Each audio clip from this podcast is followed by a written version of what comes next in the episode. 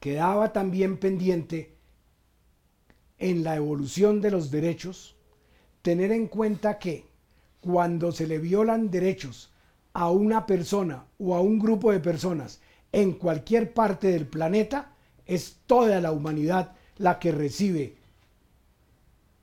esa violación como una ofensa de carácter universal.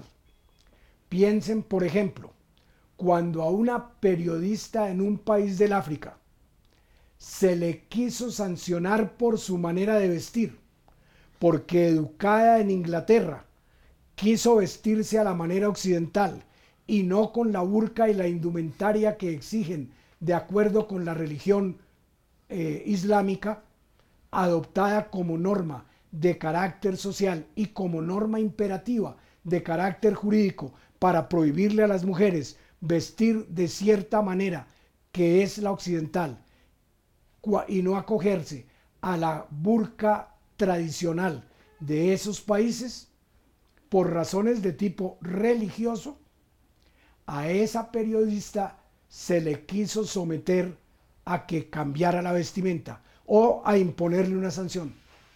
Y ella, desafiando la autoridad del momento, optó por exigir que más bien le respetaran su derecho individual a tener la vestimenta que a ella se le ocurriera tener.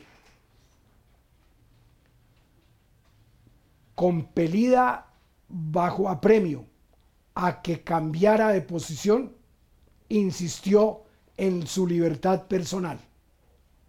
Y al final resultó triunfante su derecho individual. O pensemos, por ejemplo, cuando a una mujer también en un país del África, tal vez era Nigeria, se le condenó a la pena de lapidación pública para que cualquiera que pasara, estando ella ya eh, enterrada de la cintura para abajo, pudiera lanzarle guijarros hasta exterminarla, a esa pena de morir a piedra para que el que quisiera lanzara guijarros,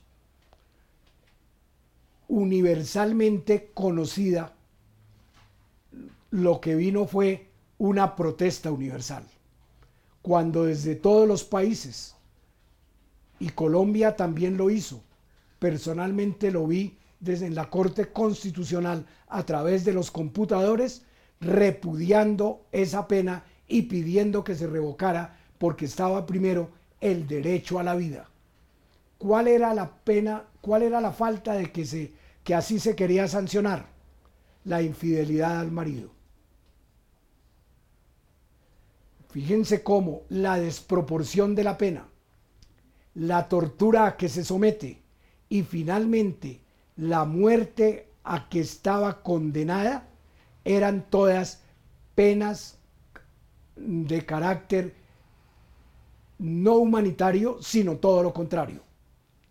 Que no perseguían la resocialización, sino todo lo contrario, el exterminio de la persona por una conducta que en la mayoría de los países puede dar lugar a un divorcio, pero ya no da pena, ya no da lugar a una pena privativa de la libertad y mucho menos a una pena de muerte con trato infame previo y con tortura de fondo antes de que se produzca el deceso del condenado. Esto nos, ¿qué nos está demostrando? Que la condenada era una, en un país determinado y la protesta fue universal.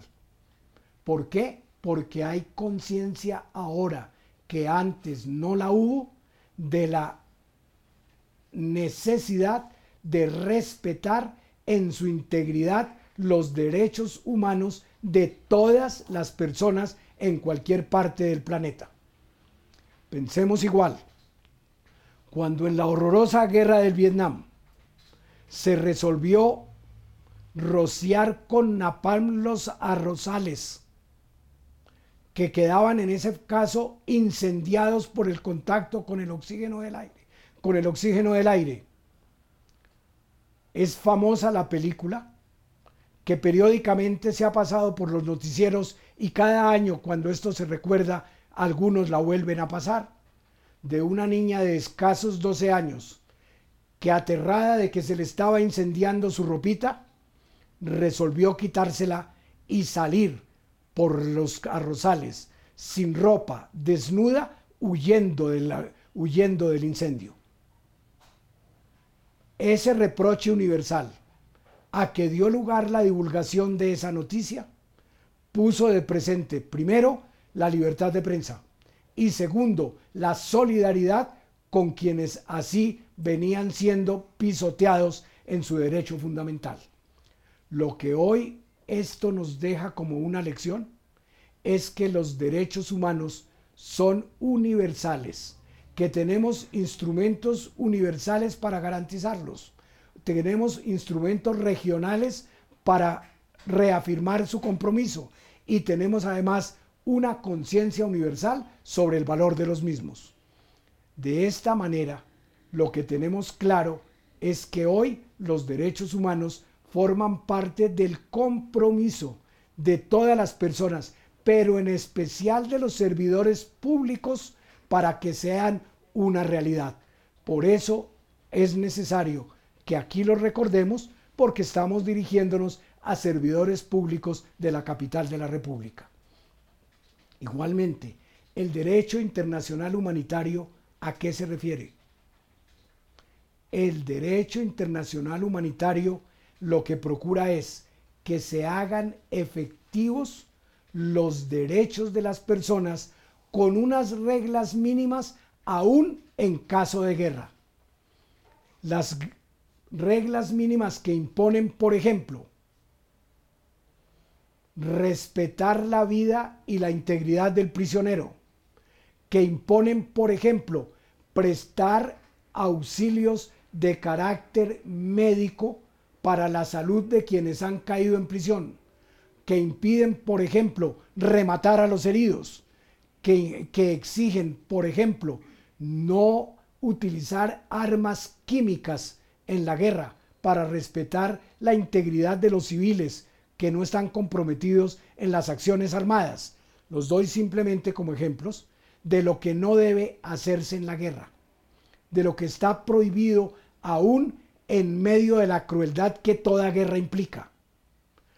Implica entonces el derecho internacional humanitario que haya unas normas en ese sentido. Es lo que explica que existan los convenios de Ginebra de 1949 y los protocolos que los desarrollan, tanto en el caso de guerras internacionales como en el caso de las guerras internas. Guerras internas que incorporan también el derecho internacional humanitario, en virtud del artículo tercero común de los protocolos de Ginebra. Sobre este punto me parece que es muy importante que estemos atentos porque esos derechos y esos protocolos están incorporados también en el actual Tratado de Paz que se firmó en el Teatro del Colón. Es por ahora lo que hoy podríamos decir, sin perjuicio de que en la próxima sesión ahondemos un poco más en esta última parte.